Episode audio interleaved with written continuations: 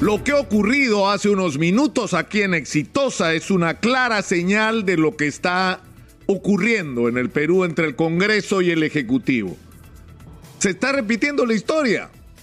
Igualito. Es decir, Keiko Fujimori pierde las elecciones contra Pedro Pablo Kuczynski y se dedica a hacerle la vida imposible y hacer todos los esfuerzos para que no pueda gobernar y ya sabemos en qué terminó.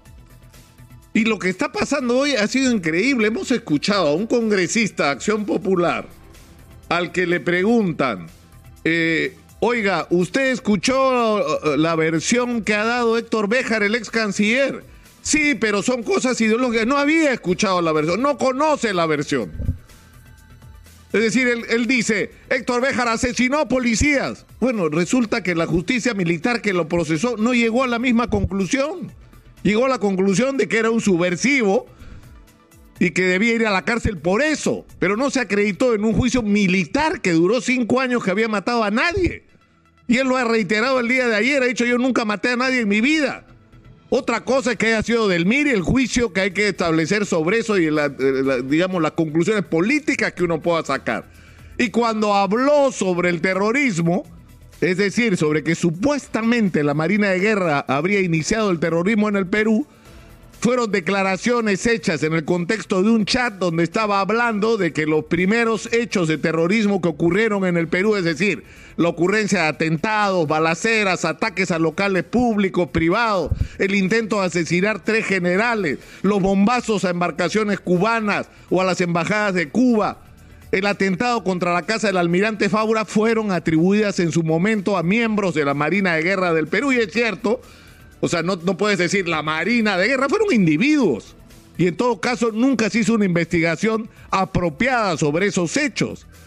Pero es una cosa totalmente distinta a atribuirle al señor Béjar ser un proterrorista cuando tuvo que sacar a su mujer del Perú y cuando la gente que trabajaba con él fue asesinada por Sendero Luminoso y él mismo era un objetivo de Sendero Luminoso por su trabajo en la promoción a los campesinos y por haber sido parte del gobierno militar de Velasco Alvarado era un enemigo. Entonces, si hay razones, si son impertinentes las declaraciones de Héctor Béjar para sacarlo, eh, debieron discutirse en el Congreso de una manera razonable y serena y eh, ejerciendo una virtud que en el Perú no tenemos que es el escuchar.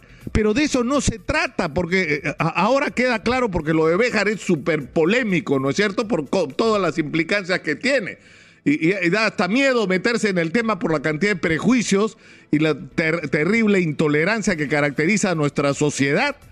Pero tenemos el caso del, del, del de, de, el ministro del Interior, Carrasco, que le preguntan al congresista de Acción Popular, eh, ¿y por qué van a eh, interpelarlo y censurarlo? Bueno, porque sus ataques a la policía. Eh, no es cierto. Y cuando Giovanna Díaz le pregunta, oiga, pero eso no se corta la llamada. Y cuando vuelve a entrar la llamada, ¿qué cosa es lo que dice el, el congresista? No, que en realidad que en realidad no es por eso, sino porque no ha renunciado, eh, ni siquiera sabía, porque lo iban a censurar. Es decir, ¿qué significa esto? Que están actuando por consigna, porque además unos tienen otro, este argumento de que supuestamente no renunció, cuando esto es una discusión de un tema absolutamente legal y administrativo, si el funcionario está obligado a renunciar o a pedir licencia sin goce de haber mientras dure el ejercicio de la función pública como ministro. Eso es un tema controversial que en todo caso deberá resolverse por la vía adecuada. Pero igual, él ya renunció para resolver el asunto y cortar por lo sano. Pero el otro argumento que se está usando contra Carrasco es increíble. Es un fake news que dijo que la policía había decidido, es decir, y, no se ha dicho quién, porque tendría que ser el general Cervantes, tendría que ser el jefe de inspectoría, tendría que ser el propio ministro del Interior, los que han ordenado que se haga una auditoría contra la DIRCOTE, supuestamente por la investigación que ha abierto la Fiscalía, porque no es la DIRCOTE la que ha abierto la investigación sobre Vladimir Cerrón y Guido Bellido, por las declaraciones de un señor apodado eh, Sacha y que no es tomado en serio en nada que tenga que ver con Sendero Luminoso, porque es simplemente un aventurero, pero en fin, eso no importa. Lo cierto es que no es la policía la que ha acusado a Guido Bellido o la que ha decidido abrir una investigación, ha sido el Ministerio Público. Eso denota simplemente ignorancia de quienes están sosteniendo esta versión. Pero no es cierta la versión. ¿Por qué? Porque la auditoría, la policía, como lo ha dicho la propia policía, como lo ha dicho eh, la propia gente de DIRCOTE, es un procedimiento absolutamente regular que se ha hecho no a la DIRCOTE, a toda la policía. La primera quincena del mes de agosto, todas las direcciones de la policía han sometido a auditoría que no tiene nada que ver con las investigaciones que realizan las direcciones de la policía, sino tiene que ver con el manejo de recursos materiales y humanos, con el manejo adecuado y correcto de sus recursos. Es un procedimiento no solamente legítimo, sino necesario, y no solo en la policía, en todas las instituciones. Entonces no es cierto que se ha organizado una auditoría contra la narcótica, es mentira.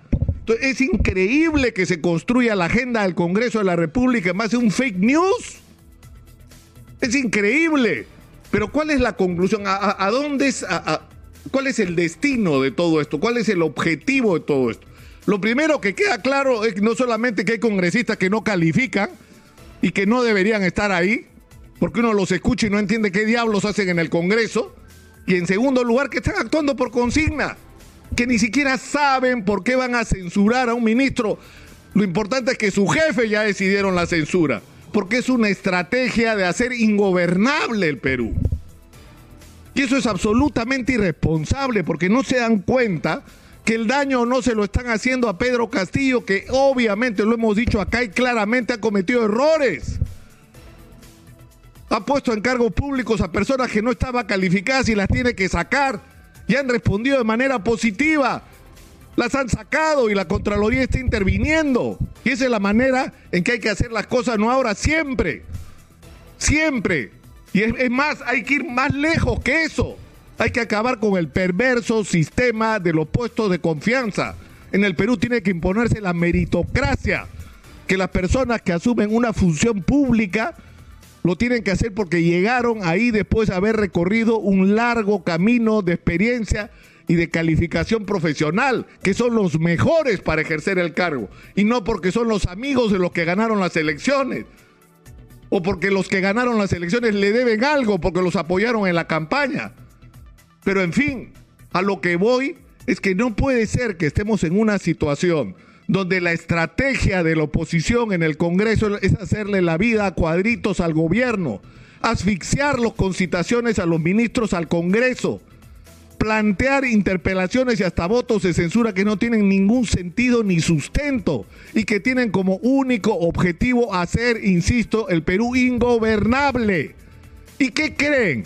¿Que le están haciendo daño a Pedro Castillo? Le están haciendo daño al Perú.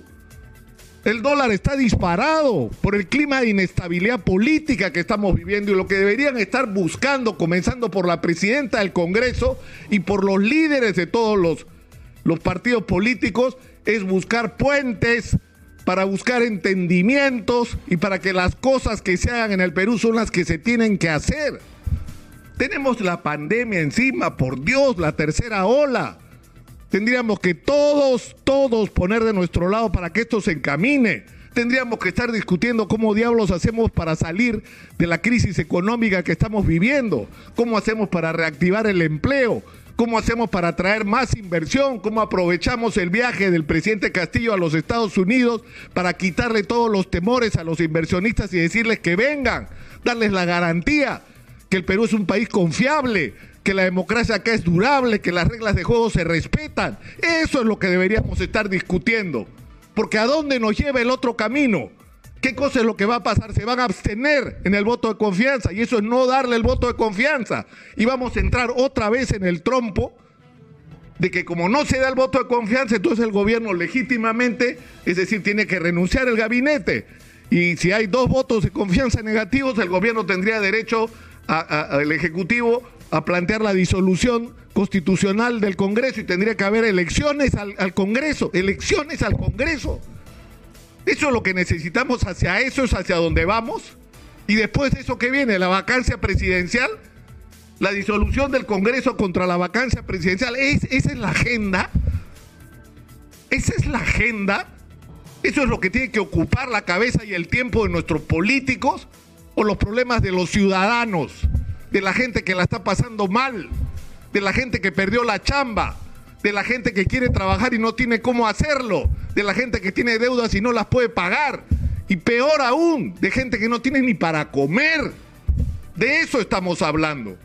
Y es absolutamente irresponsable que ese sea el comportamiento. Entonces, con la misma severidad que le hemos exigido al gobierno que actúe con responsabilidad con respecto a los nombramientos, que las personas que tienen que ser convocadas no tienen que ser convocadas por razones políticas, sino por razones de sus calificaciones para el ejercicio de la función.